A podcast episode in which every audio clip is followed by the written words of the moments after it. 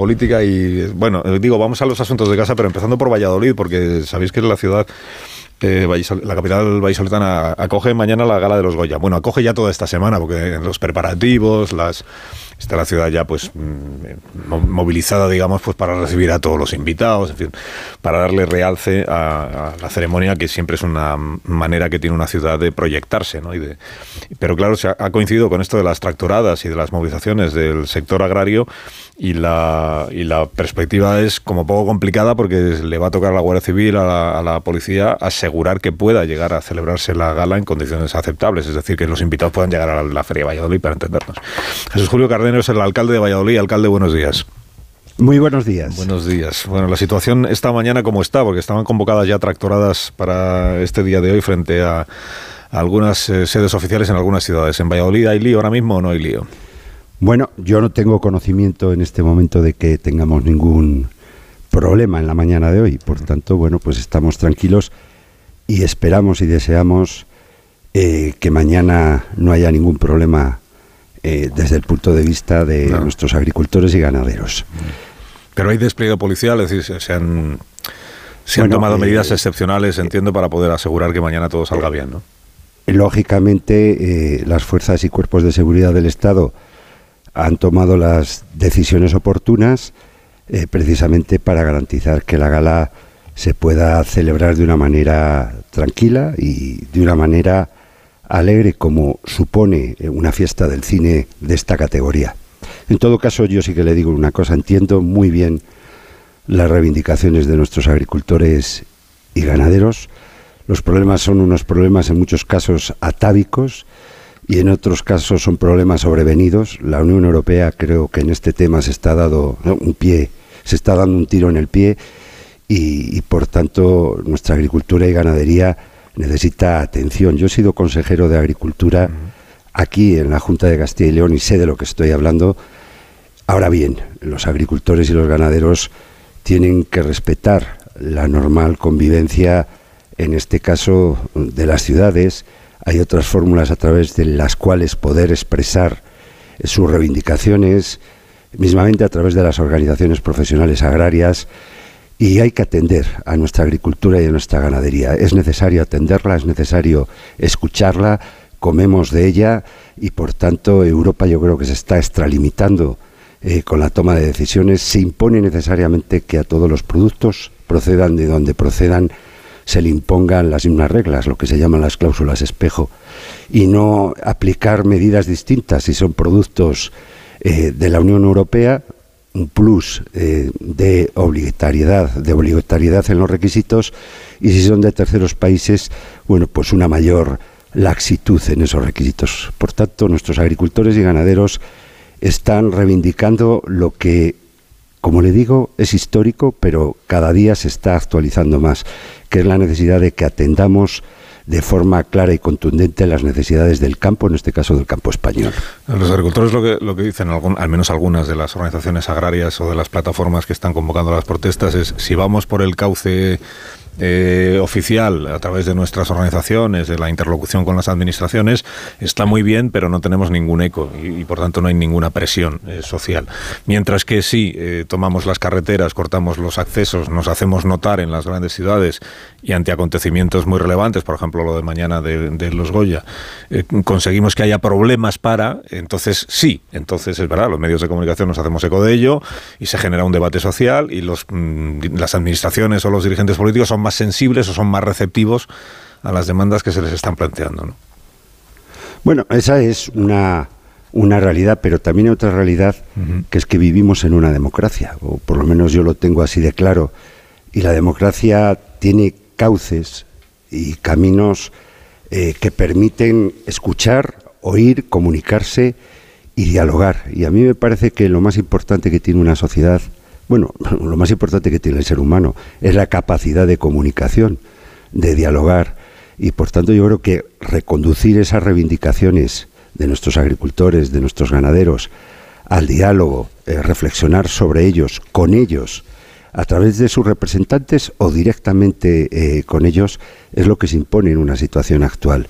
Repito e insisto, Europa se extralimita, determinadas normas españolas también lo hacen. Piensen ustedes en la ley de bienestar animal. Fíjense que estas reivindicaciones no están pidiendo que se incrementen las ayudas de la PAC. Lo que están pidiendo es un reconocimiento al campo y que no se extralimite eh, la petición de requisitos eh, para poder cobrar esa PAC o para, como les decía anteriormente, eh, los productos españoles en referencia a otros productos de otros terceros países fuera de la Unión Europea. Yo creo que es un momento en, la que, en el que Europa tiene que pensar hacia dónde quiere ir y qué velocidad tiene que llevar en la consecución de ese objetivo. Y eso vale para la agricultura y vale para otros sectores. Piense usted en un sector tan importante para Valladolid como es el de la automoción. Eh, la normativa europea, que hay países que lógicamente ya están manifestando su contrariedad, miren lo que están diciendo los alemanes, los italianos, a esa velocidad que se ha impuesto para llegar al coche eléctrico y que claro, eh, eh, los países orientales y sobre todo ellos China, pues ahí nos están dando, eh, sin lugar a dudas, un zarpazo importante y nos lo dan, ¿por qué? Porque las condiciones de trabajo, desde un punto de vista social, económico, incluso técnico, son distintas y los requisitos que imponemos aquí tienen un plus, como le decía anteriormente, respecto a lo que le imponemos a los productos venido, que vienen de terceros países.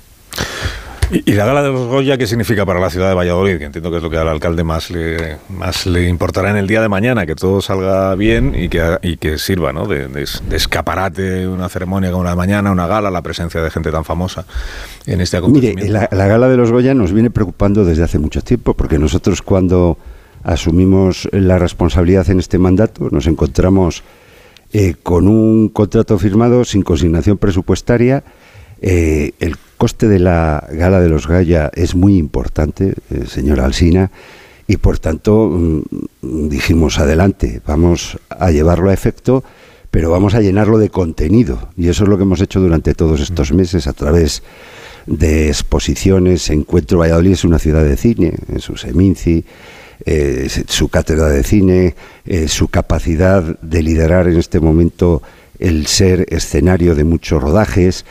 Eh, bueno, mm, sobre todo y ante todo ese festival de cine, la Seminci tan importante. Bueno, pues hicimos un elenco de actividades eh, que nos ha permitido hablar de más de 14.000 localidades gratuitas puestas a disposición del público para conocer las películas nominadas, para tener encuentro con los actores, actrices, directores nominados, eh, distintas exposiciones, Goya, reproducciones de esculturas de Goya a lo largo y ancho de la ciudad que son una delicia, como la gente se hace fotos ante ella, un fotocall aquí en el ayuntamiento, y todo ello con una única pretensión, que es que queremos recibir a los Goya como se merecen, esa gran gala, ese evento cultural tan importante, el más importante quizás que haya en este, en este país, y que nosotros, bueno, pues queremos, como siempre hacemos los vallesoletanos, desde ese amor que tenemos a la cultura, y desde esa capacidad de tolerancia que tenemos, no lo olviden que esta